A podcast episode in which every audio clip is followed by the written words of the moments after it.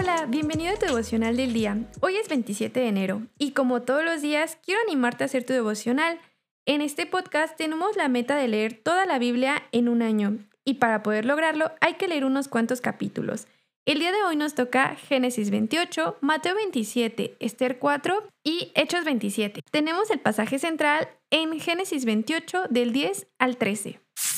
Y salió Jacob de Berseba y fue para Harán y llegó a cierto lugar y pasó la noche allí, porque el sol se había puesto. Tomó una de las piedras del lugar, la puso de cabecera y se acostó en aquel lugar.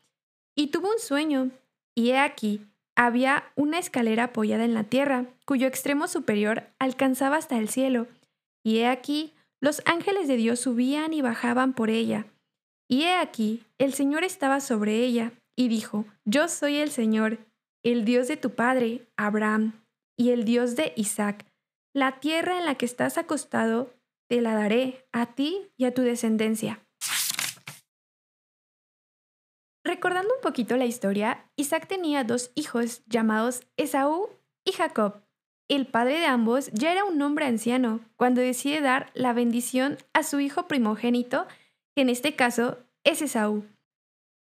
Sin embargo, la madre de ellos tenía preferencias por Jacob y lo persuadió a tomar el lugar de Saúl, para que recibiera la bendición que por ley le correspondía a su hermano, ocasionando con ello la ira en Esaú, provocando que con ello que Jacob huyera de su hogar para preservar su vida. Recordando un poquito el sueño que Jacob había tenido, era Dios mismo mostrándole ante Jacob como su protector y proveedor. Nuestro Dios es un Dios generacional, por cuanto le mencionó yo soy el Señor, el Dios de tu padre Abraham y el Dios de Isaac. Y a pesar de la soledad en la que se encontraba en ese momento Jacob, Dios le dijo, la tierra en la que estás acostado te la daré, a ti y a tu descendencia. Puede ser que en estos momentos te encuentres en medio de dificultades, sin embargo, debemos recordar que Dios ha prometido nunca dejarnos ni jamás desampararnos. Hay que meditar esta ocasión. ¿Tu corazón realmente descansa en la fidelidad de Dios, te recuerdo hacer tu devocional del día.